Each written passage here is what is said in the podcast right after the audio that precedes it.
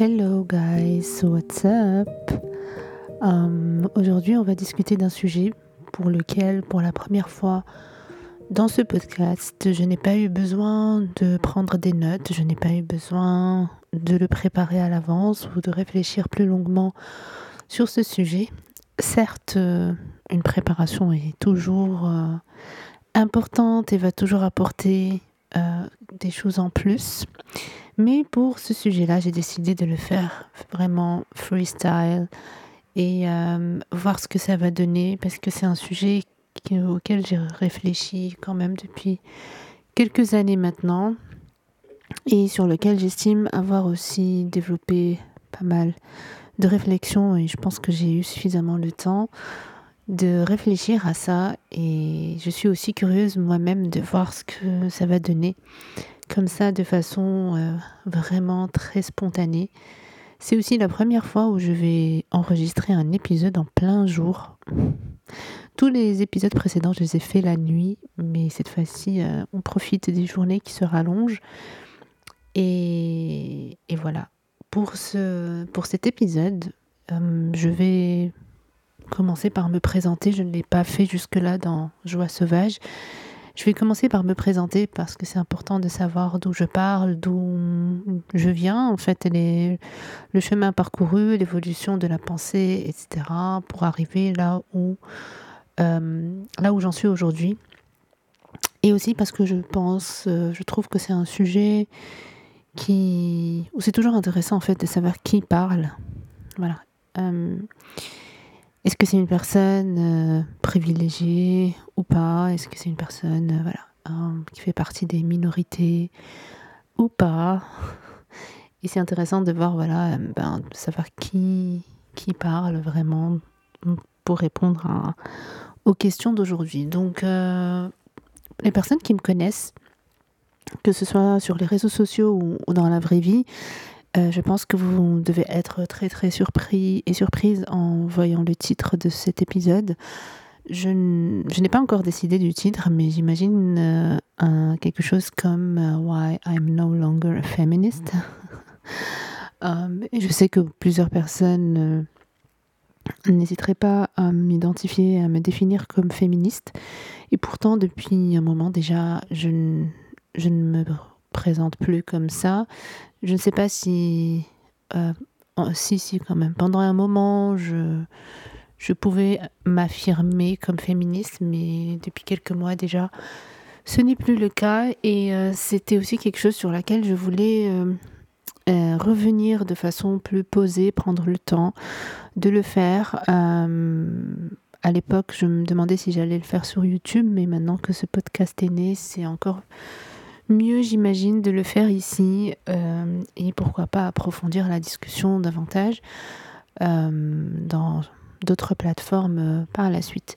Mais pour commencer, donc je me présente, je m'appelle Hajal, j'ai 37 ans, je suis marocaine, je vis en ce moment au Maroc, je suis née ici, j'ai grandi ici, euh, j'ai vécu euh, pendant un an et demi environ au Vietnam, euh, mais mis à part ça, voilà, je, je suis de culture marocaine, de culture musulmane, grandi dans une société, voilà, hum, arabo, amaziro, musulmane, pour donner un petit peu le, le contexte, dans un environnement plutôt conservateur, mais modéré, voilà, un environnement cool, mais euh, assez conservateur quand même, et assez attaché euh, à la religion, etc. Euh, par rapport au féminisme, c'est quelque chose que j'ai verbalisé, sur laquelle j'ai mis un mot. Euh, il y a maintenant six ans, je crois, en 2017, euh, avec la création, en fait, ou plutôt euh, pas la création, c'est clair, mais c'est à ce moment-là, je crois, avec la vague MeToo et tout, que le sujet a été euh, encore plus visibilisé, voilà, parce que les militantes féministes elles existent depuis des décennies, voire même plus, je crois, si on veut remonter euh, à l'époque euh, où des sorcières ont été brûlées, etc. On peut déjà parler de féminisme à ce moment-là. Mais pour dire que voilà, pour notre notre période actuelle, contemporaine, je pense que c'est euh, depuis la vague MeToo que le sujet est, euh, a été remis sur la table de façon très très prononcée et où euh, ça fait des vagues, ça continue jusqu'à jusqu'au point où des fois ça se transforme en, voilà, en tendance et où ça peut perdre un petit peu de sa raison d'être. voilà. Euh, la raison d'être étant essentiellement la lutte, euh, la lutte et la colère, la lutte pour, pour les droits des femmes, la lutte pour un monde où les femmes auraient leur place. Euh, et c'est vrai que des fois, on peut s'éloigner de ça et se retrouver plutôt dans au féminisme va se résumer à, des slogans marketing, à des produits qu'on va vendre, à des voilà, un féminisme capitaliste. Euh, peut-être ce serait bien euh, aussi de donner ma définition du féminisme. Euh, certaines personnes parlent de féminisme, d'autres préfèrent parler d'égalité entre les genres, d'autres préfèrent parler d'égalité entre les sexes, égalité homme-femme. pour d'autres, quand on... voilà, ça évoque différentes choses à différentes personnes selon différents contextes et différentes cultures. Euh, c'est vrai que féminisme, souvent, ça, ça fait fuir les gens. Euh, autant il y a des personnes qui sont fières de s'identifier euh, comme féministes et il y a d'autres personnes à qui ce mot fait encore très très peur, que ce soit des hommes ou des femmes, et qui ne, ne souhaiteraient en aucun cas être associés à ce terme-là. Euh, parce que c'est vu comme euh, un terme euh, violent, un terme qui exclut les hommes.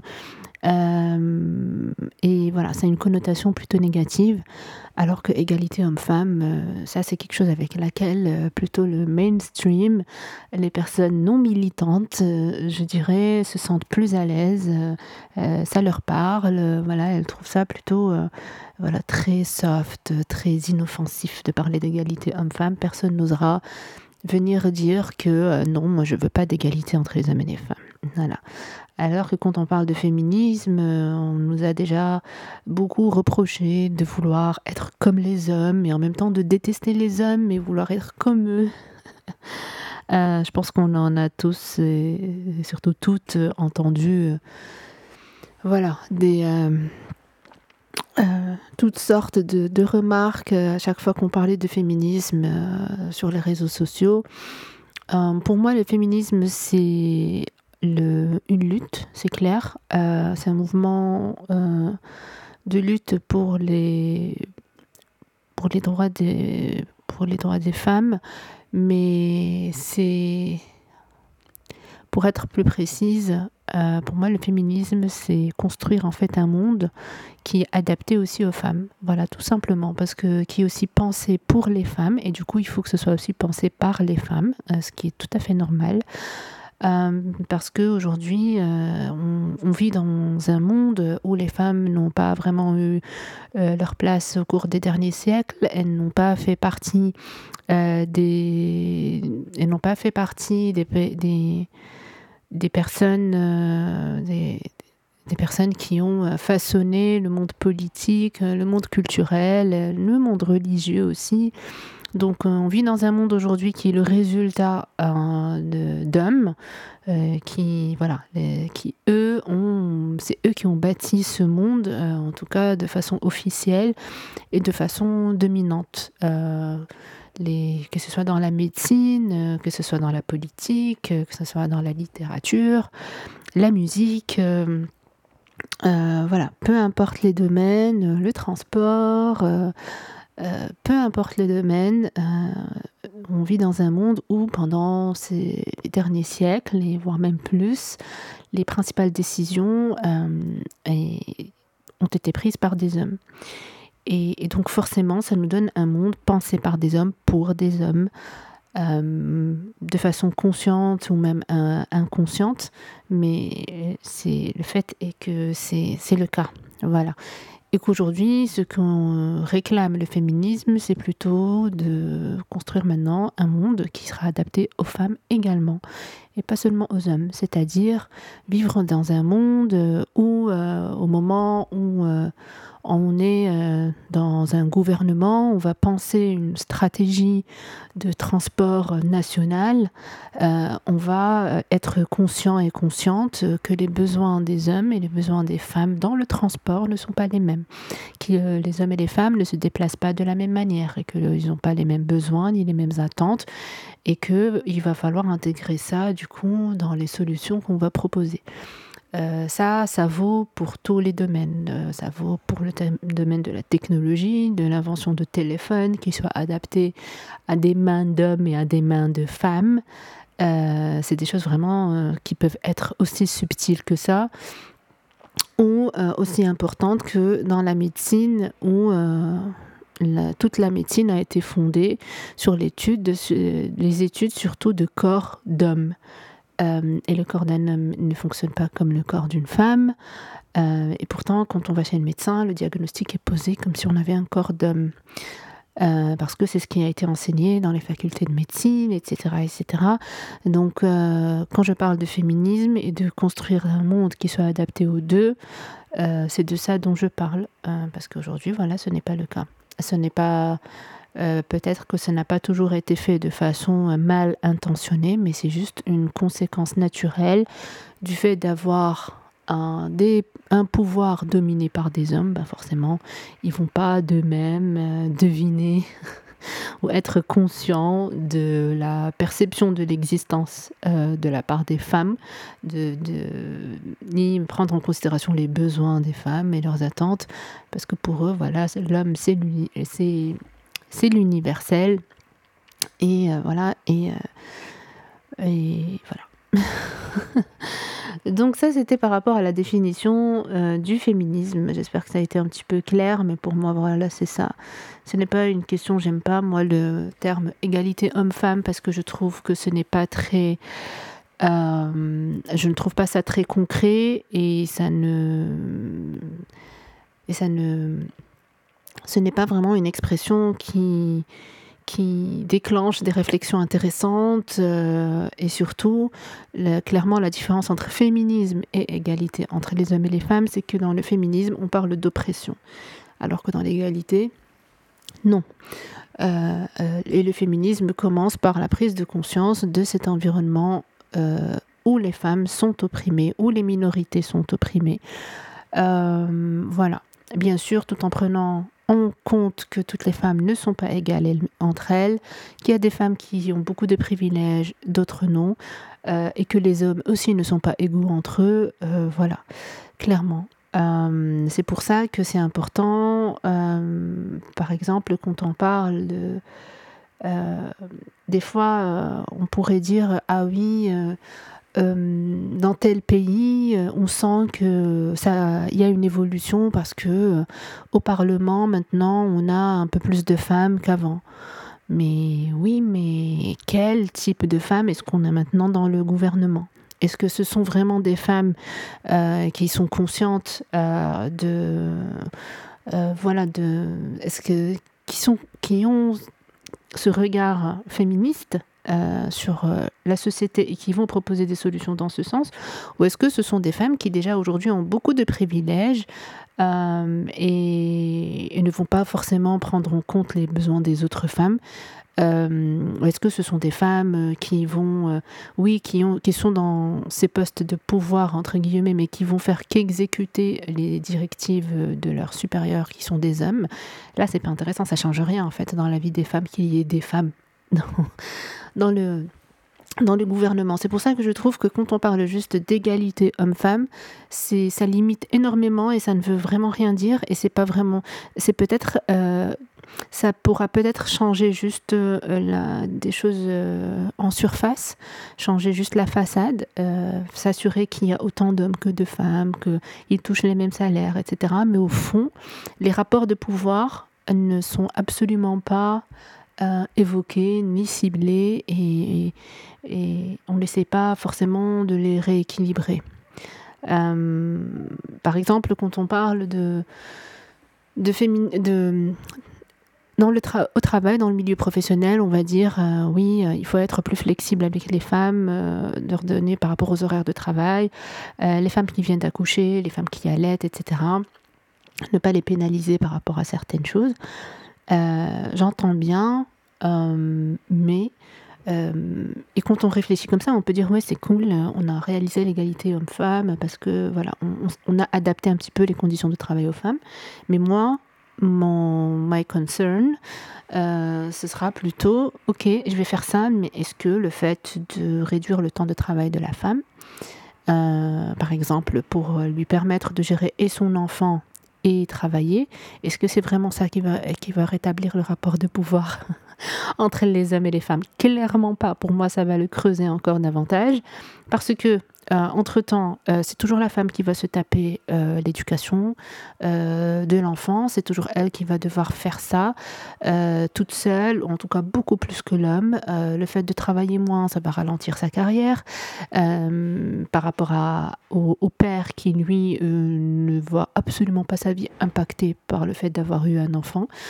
et lui, voilà, sa carrière, elle va continuer à s'accélérer. Pour la femme, non.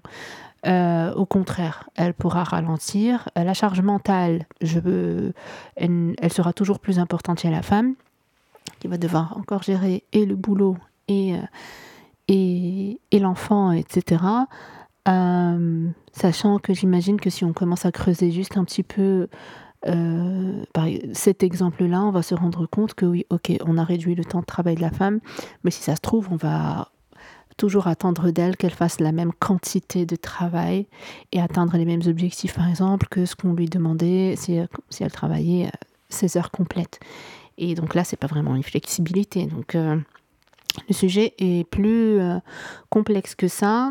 Et c'est pour ça que je trouve que parler juste d'égalité homme-femme sans parler de d'oppression et de, de rapport de pouvoir, ça ne va absolument rien changer.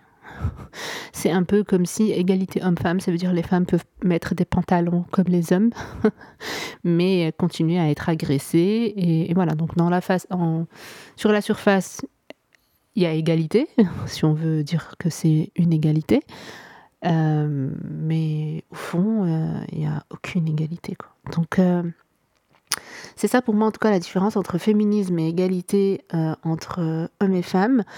Euh, sinon, pour revenir un petit peu à mon parcours, moi j'ai voilà, j'ai grandi dans une société patriarcale, donc euh, c'est clair que euh, c'est clair que comme toutes les femmes, j'ai été témoin de de la domination des hommes, de la soumission des femmes, et c'est clair qu'il y a des choses qui me mettaient en colère depuis toujours, il y a des choses que je n'acceptais pas, il y a des rébellions que je faisais de façon euh, inconsciente, mais qui, euh, dont j'ai pu prendre conscience et que j'ai pu mieux comprendre une fois que j'ai mis le mot féminisme dessus.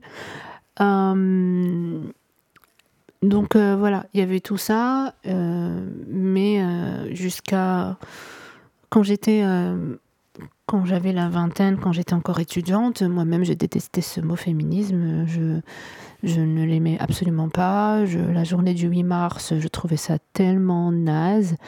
Et je trouvais ça vraiment pas du tout intéressant. Et je me disais que oui, euh, on n'a pas besoin.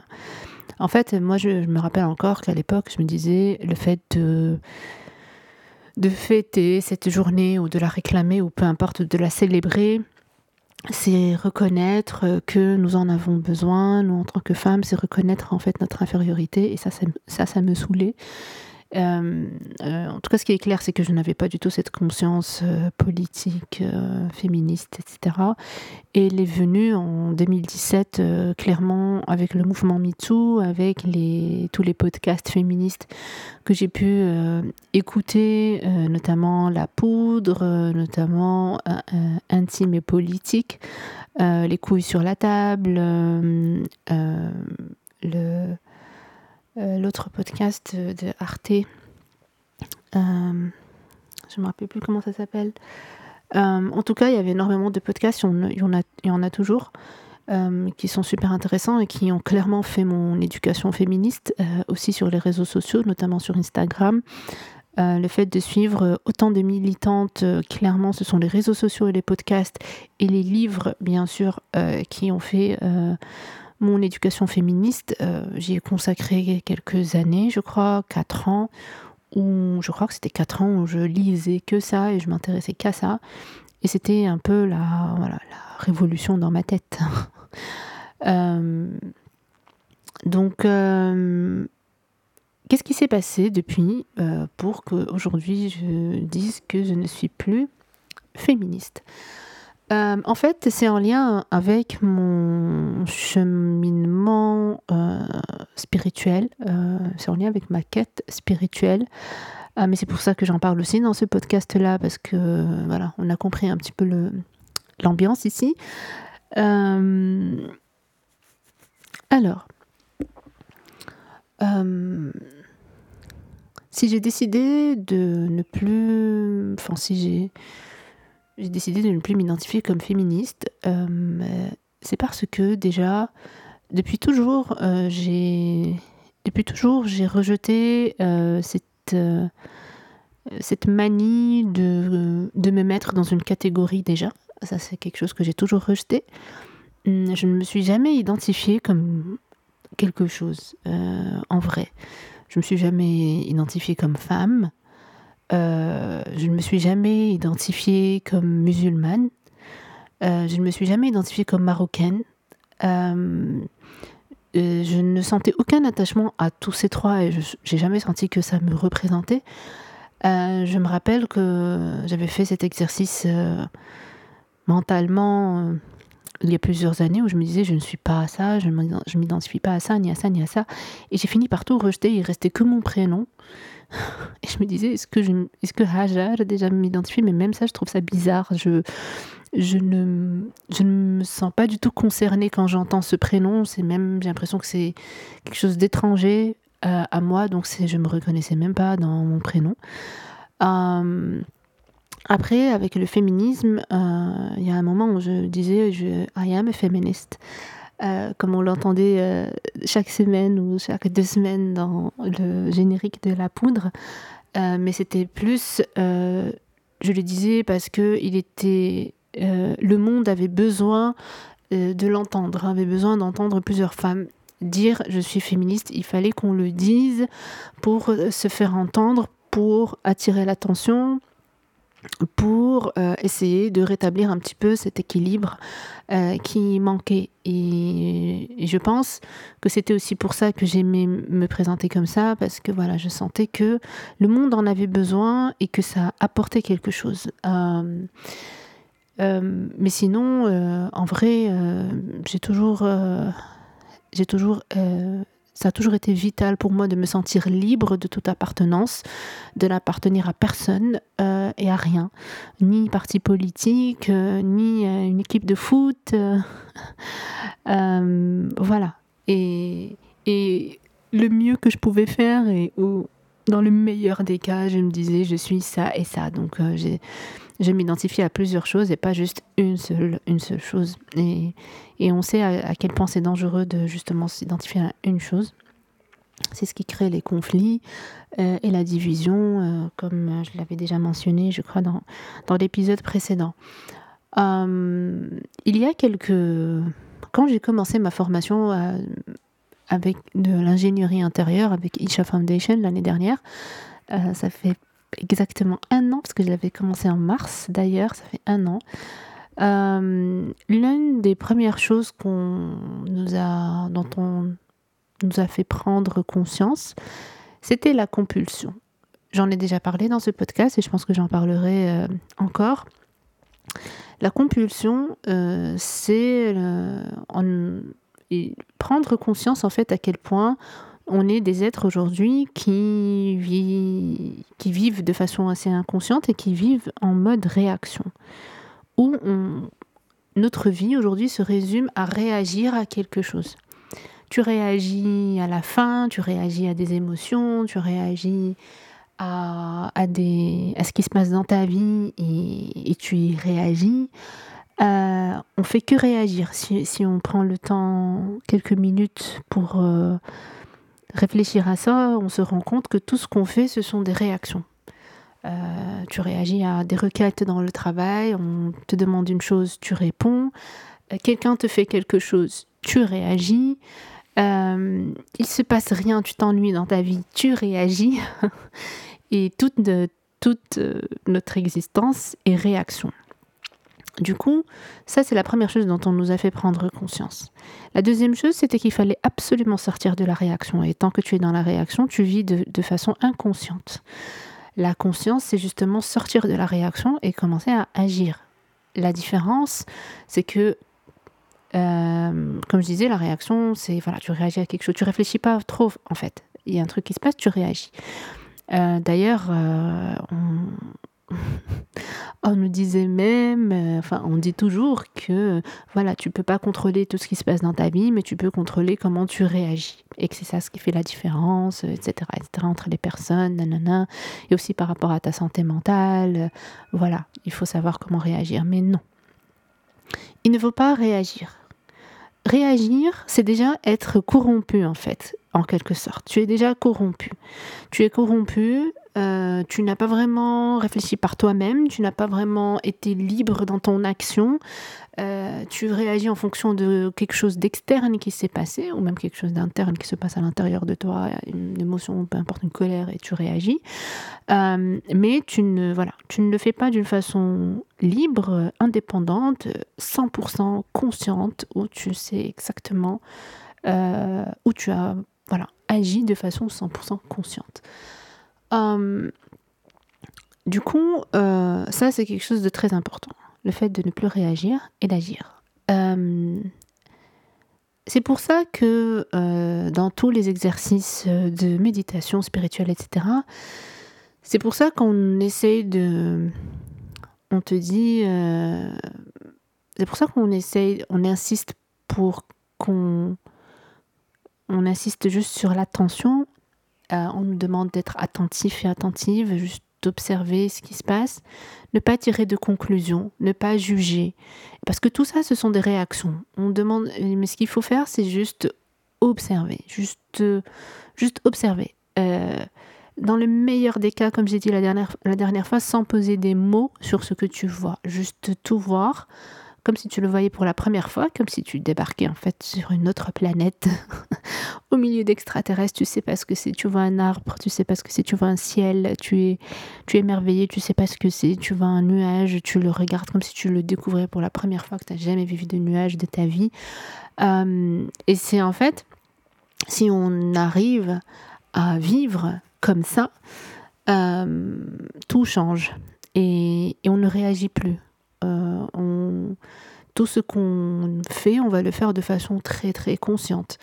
Euh, comme j'en parlais euh, aussi, je crois, dans l'épisode sur les énergies, quand tu vas manger, tu vas pas, tu vas vraiment bien regarder ta nourriture, tu vas faire attention à ce que ça te fait quand tu quand tu fais rentrer cette nourriture dans ta bouche, dans ton corps, les sensations que ça va te procurer, jusqu'à dans les tout petits détails, le plaisir que tu vas ressentir quand tu vas boire la première goutte d'eau alors que tu avais soif, pas le sentiment de quand ta soif est assouvie, mais c'est vraiment très subtil, c'est une, sensation que tu ressens pendant quelques secondes euh, et c'est vraiment c'est un plaisir. Euh, et en tout cas, par rapport au féminisme, euh, le féminisme est aussi une réaction à quelque chose c'est une réaction à beaucoup de choses. Euh, c'est une réaction ben voilà, à toutes les injustices, à l'oppression. Euh, il y a des choses qui vont pas et on réagit. Euh, et je crois que tous les termes qui se terminent par isme sont des réactions. Donc, féminisme, quand je dis aujourd'hui que je ne suis plus féministe, c'est que je ne veux plus, juste, je ne veux plus réagir, entre, entre guillemets, bêtement, à, l'environnement dans lequel je suis aujourd'hui, à la réalité dans laquelle je suis aujourd'hui. Je veux agir d'une façon plutôt consciente, libre, indépendante, où j'ai une situation T et je vais prendre mes décisions moi-même de façon très voilà libre et consciente euh, pour, euh, pour avancer. Euh, et quand tu ne réagis plus, et c'est aussi, je, trouve que c'est aussi moins de colère. on va être beaucoup plus posé et, et, voilà, et, prendre des décisions totalement différentes. Et aussi, on n'est plus, on n'est plus à la merci de personne. personne ne va pouvoir nous faire réagir. Ça, c'est l'idéal. Et là, tu as vraiment des personnes euh, voilà, qui vont être euh, euh, très très fortes aussi mentalement. Si personne ne peut te faire réagir, parce que ça veut dire aussi que tu vas avoir une capacité de concentration énorme et une, perception très, très aiguisée aussi, très sharp. voilà. Et tu sais, ça veut dire que tu vas vraiment tout voir tel qu'il est, voir les choses telles qu'elles sont et que personne ne peut te duper. Tout est très clair pour toi. Euh, et du coup, les décisions que tu vas prendre aussi vont être très claires. Euh, et ne, ça va pas être euh, une réaction à quelqu'un qui, voilà, parce que tu as vu quelque chose qui va t'énerver, tu vas réagir, non. et c'est dans ce sens-là où je me dis, je dis aujourd'hui que je ne suis plus une féministe. C'est-à-dire que je ne suis plus dans la réaction, c'est ça ce que je veux dire. mais qu'aujourd'hui, je veux être plutôt beaucoup plus posée, et, voilà, ne plus être à la merci de personne et ne plus dépendre, euh, être moins dans, être moins dans, dans l'émotion, la colère, etc. Même s'il y a encore beaucoup de colère en moi, ça c'est sûr et certain, c'est loin d'être parti, euh, mais essayer quand même d'être beaucoup moins dans la réaction. Voilà, that's what I meant. Euh, c'est ça ce que je voulais dire avec non, je ne m'identifie plus comme féministe. Euh, voilà. Euh, j'aime beaucoup euh, Sadhguru. Il avait une fois fait un, Il avait donné un discours justement sur la, la puissance féminine et c'était très très très beau. C'était très beau et comme d'habitude très intelligent. et c'est là où il a parlé de ça. Je crois qu'il y avait quelqu'un qui avait posé la question est-ce que vous êtes féministe? Je crois. Et c'est là où il a dit tout ça et je me suis dit, waouh, ok, ok. Euh, et lui, en fait, euh, vu que lui n'est pas dans la réaction, vu qu'il n'est pas dans la réaction, euh, lui, il va te dire clairement, voilà, il y a, lui, ce qu'il va te dire, c'est que en observant le monde, les êtres humains et puis tout, et pour parler des êtres humains, il va te dire qu'il y a le féminin et le masculin chez chaque personne.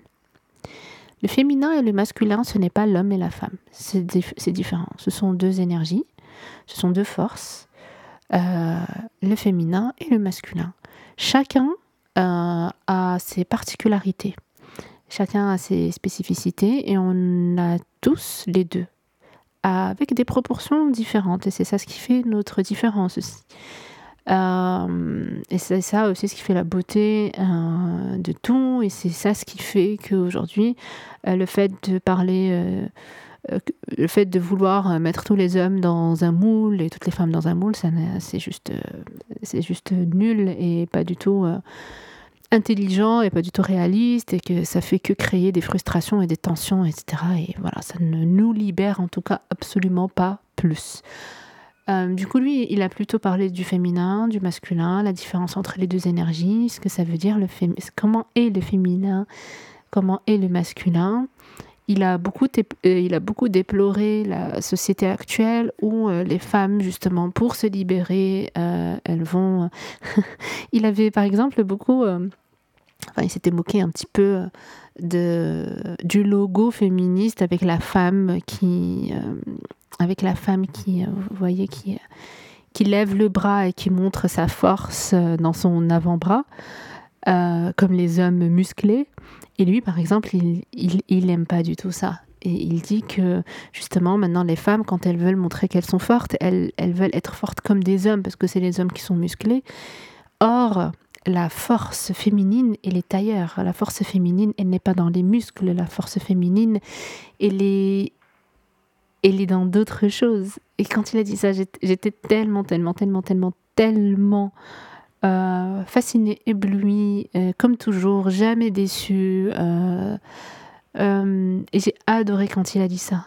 Et il a dit que ça aussi, c'est le fruit du patriarcat.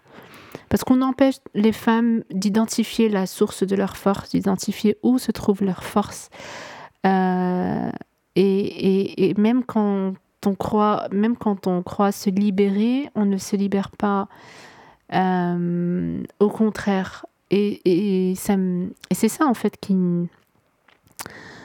Euh, c'est ça dont j'ai envie euh, personnellement que plus de gens prennent conscience. C'est que le monde d'aujourd'hui fait vraiment tout et ça, je crois que je le répète dans chaque épisode, mais ça fait de bons rappels pour moi déjà. C'est qu'on vit aujourd'hui dans un monde où tout est fait pour, euh, pour flouter notre perception, tout est fait pour qu'on soit pas libre, tout est fait pour qu'on soit justement dans la réaction tout le temps, qu'on ne, puisse pas réfléchir juste par nous-mêmes, qu'on ne puisse pas être libre et indépendant. Euh, on vit dans un monde qui nous conditionne depuis notre naissance. Et du coup, c'est très très très difficile de se libérer de ce conditionnement. Et c'est encore plus difficile de vouloir s'en libérer de façon uniquement et purement logique et rationnelle. Euh, si on essaie de faire ça juste de façon logique et rationnelle, on ne va pas y arriver. C'est aussi ma conviction personnelle. C'est pour ça que c'est important. C'est pour ça que c'est important d'y remédier euh, sur d'autres plans. Euh, sur le plan énergétique, notamment en changeant des choses en soi, pas uniquement en s'asseyant et en commençant à réfléchir, à se dire que voilà, et croire qu'on va trouver les, qu'on va changer et se libérer de tout et être libre juste parce qu'on a réfléchi et qu'on a, qu'on s'est rendu compte de certaines choses, parce que on n'est pas uniquement notre mental, pas du tout même. et du coup, ça ne pourra pas se, se résoudre de, de cette manière. En tout cas, euh, je pense que je vais m'arrêter là pour cet épisode. Je vois que j'ai suffisamment parlé. Euh, bonne... Euh, je me dis que je peux encore parler de ce sujet pendant des heures et des heures, mais je pense que c'est c'est déjà suffisant pour aujourd'hui. Et euh, voilà, au moment où je vais le poster, on sera le 8 mars. Donc, euh, pour rappel, c'est la journée de lutte pour les droits des femmes. Euh, s'il vous plaît, ne dites pas la journée de la femme. Il n'y a pas une seule femme. Il y a plusieurs femmes. Il y a des femmes. Les femmes sont très différentes entre elles. Il n'y a pas un seul profil de femme, un seul type de femme. Une femme n'est pas force n'est pas ne, ne, répond pas uniquement à certains caractères et critères euh, fixes. il y a des femmes qui sont voilà euh, très très très différentes. Donc c'est la journée de lutte pour les droits des femmes. Voilà. Euh, j'espère que cet épisode vous a plu, que ça vous aura ça aura fait créer un déclic ou comme je le dis toujours et je l'espère toujours, euh, créer des réflexions intéressantes. Euh, l'idée n'est pas d'être d'accord ou pas d'accord, ça ne nous avance vraiment en rien du tout. D'ailleurs, le fait d'être d'accord ou pas d'accord, c'est aussi une réaction. Euh, tu dis quelque chose et moi je te dis je suis d'accord, I agree, c'est une réaction. C'est pas important hum, que l'autre soit d'accord ou pas d'accord. Le, ce qui est important, c'est que l'autre euh, t'entende, que l'autre euh, voit bien ce que tu dis et que cette personne soit aussi capable voilà, de, de voir clairement par elle-même et prendre conscience des choses. C'est ça ce qui est important et non pas de, dire qu'on est d'accord. Hum, être d'accord, c'est aussi souvent euh, sauter aux conclusions, c'est aussi se baser beaucoup plus sur ce que dit l'autre pour se faire une opinion plutôt que de se la faire soi-même de façon indépendante. Donc euh, voilà. Et peut-être pour conclure, euh, le fait de ne plus être dans la réaction est aussi la seule façon de sortir de toutes les boucles, de sortir de d'arrêter de tourner en rond. Et c'est ce qui fait que tu, tu échappes aussi un petit peu à ces cycles qui se répètent dans ta vie et où le cycle se transforme en une, trajectoire linéaire, où tu commences à avancer dans une direction. tu ne tournes plus en rond parce que tu ne réagis plus. Et le fait de ne plus réagir, c'est aussi ce qui fait que plus personne ne peut prévoir en fait ce qui va arriver sauf toi. Parce que là, tu, euh, tu vas tout faire de façon très très consciente. Euh, et pour finir peut-être sur une anecdote un peu drôle, euh, qui fait un petit peu sourire, c'est par rapport aux horoscopes. Euh, vous savez, euh, quand on les horoscopes, les signes astrologiques, moi je suis la première à adorer ça, pas forcément les horoscopes, mais les signes astrologiques. Je pose toujours la question quand je rencontre des personnes ou que je trouve des personnes un peu intéressantes ou qui ont un caractère un peu fun, je pose toujours la question euh, cette personne elle est de quel signe, elle est née quand et tout, parce que dès qu'on a le signe, ça me donne une idée sur la personne, notamment par rapport à certains signes que je connais assez bien, comme euh, les vierges, les taureaux, les gémeaux, les capricornes, euh, les cancers, sagittaires, euh, les versos maintenant. et, mais en fait, le, et souvent, on, est, je pense, tous et toutes d'accord pour dire que des signes astrologiques, il y a beaucoup de vrai dedans. Il y a pas mal de. Moi, déjà, je suis vierge et je peux dire que je corresponds à 90% de, de, ce qu'on dit sur les vierges. Euh, sauf peut-être le côté où l'appartement est hyper rangé, hyper propre H24 et où je serais obsédée par l'organisation, ça c'est pas vrai. Obsédée par l'organisation dans mes idées dans ma tête, oui, mais pas forcément voilà pour faire le ménage et tout.